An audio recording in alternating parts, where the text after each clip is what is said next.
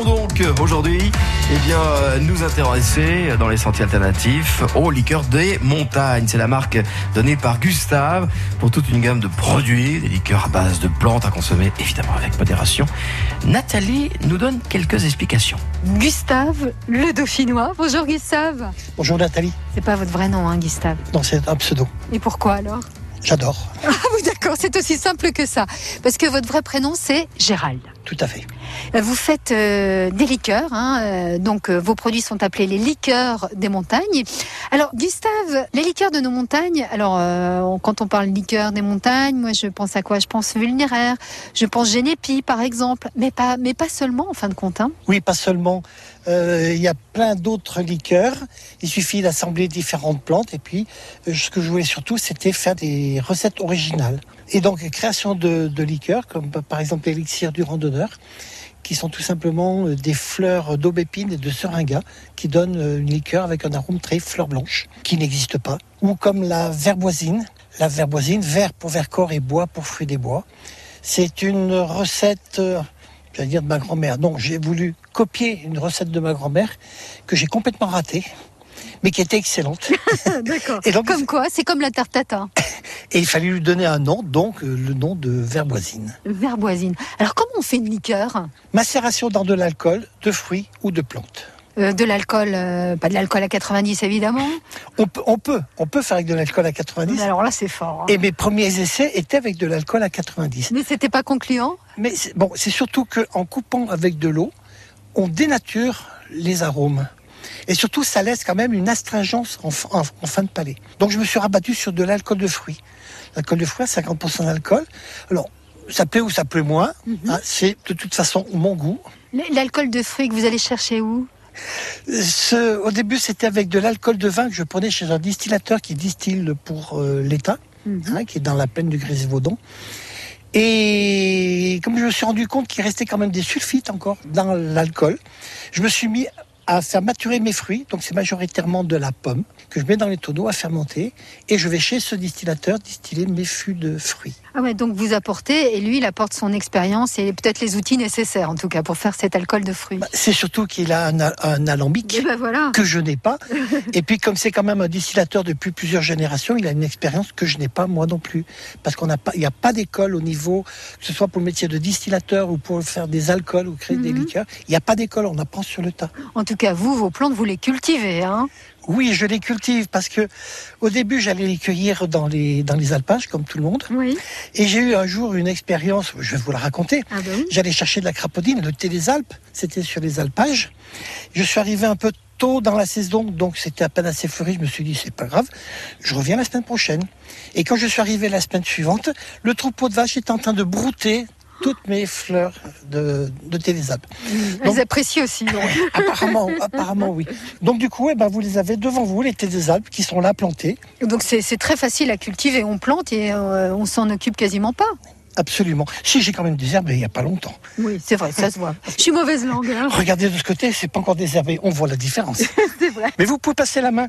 Donc je frotte Voilà, et après. L'humus, Oh, ça sent bon. C'est la crapaudine, le, le thé des Alpes. Crapaudine, c'est le nom dauphinois du thé des Alpes. On continue à, à déambuler dans, dans votre jardin. On marque une pause et puis on reprendra donc sur, euh, sur ces belles plantes pour faire ces fameuses liqueurs, liqueurs de nos montagnes. À tout de suite, Gustave. À tout de suite.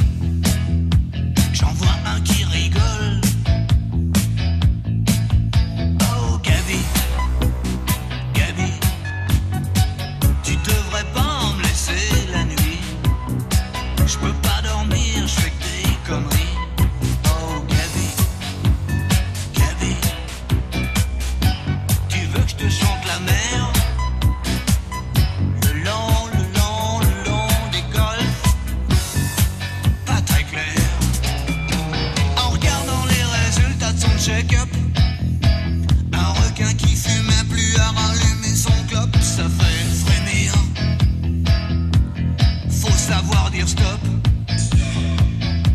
Tu sais, tu sais, c'est comme ce type qui voudrait que je me soigne et qui abandonne son kleps au mois d'août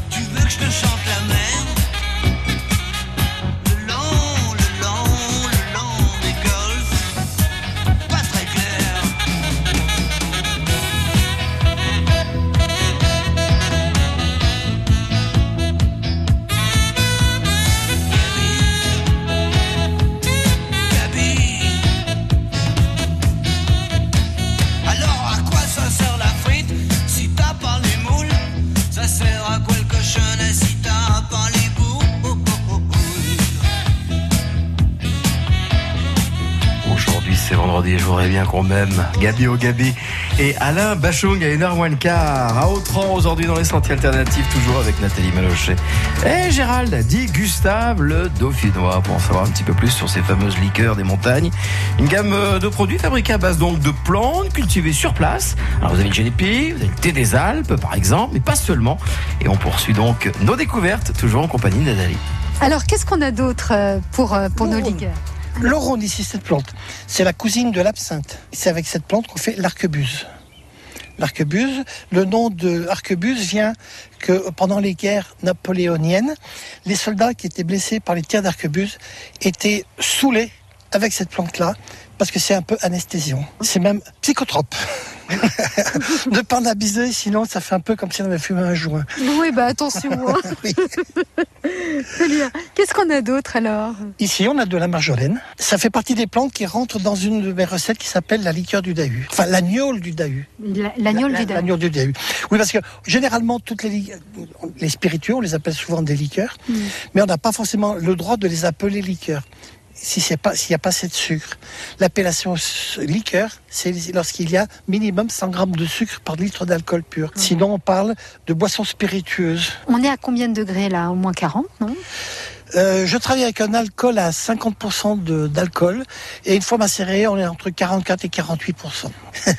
Avec modération. Hein. Avec, toujours avec modération. Bon, alors ces bouteilles, elles sont, on va quand même aller les voir. Là-haut sur la terrasse, elles vous attendent. Allez, on y va. Alors vous vendez où? Sur les marchés, le samedi matin sur le marché de Lens et le dimanche matin sur le marché de Villard-de-Lans. Et l'été, je fais les foires sur le, sur le plateau des Quatre Montagnes. Alors qu'avons-nous ici, cher ami? Alors nous avons surtout les autres vies parce que nous sommes en fin de saison. Et comme j'ai tout vendu cet hiver, j'attends les prochaines récoltes de plantes pour refaire les macérations et pour refaire euh, mon assortiment de, de spiritueux. Il y a quelques bouteilles, vous pouvez donc voir effectivement le laurier de Saint-Antoine, la crapaudine, on en a parlé tout à l'heure, l'agneau du Dahu, le jeune épi, et c'est le spiritueux du druide. Alors ça c'est bien. Or 24 carats Non, 23. Pourquoi Or 23 carats Parce que c'est une macération de plantes dans laquelle je rajoute de la camomille dénaturée qui donne une couleur jaune un peu dorée. Et un jour, quelqu'un m'a dit Ah, mais tu devrais mettre euh, de l'or Donc du coup, c'est ce que c'est ce que j'ai fait.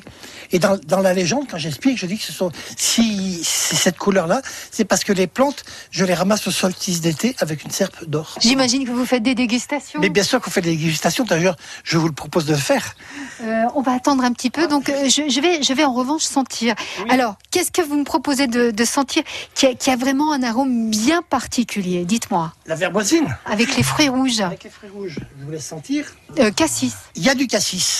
En fait, framboise, il y a de la framboise. Ah oui, vous avez un groseille. Non, pas groseille. Si, il y a de la groseille. Framboise, mûre, myrtille, cassis, groseille et prunelle. Oh, très bien. Avec une pointe de géranium rosa, qui est un exhausteur des arômes de fruits rouges et qui fait ressortir, qui donne ce bouquet à la liqueur. D'ailleurs, c'est avec ce- cette verboisine que j'ai créé un apéritif du Vercors, un apéritif 100% Vercors.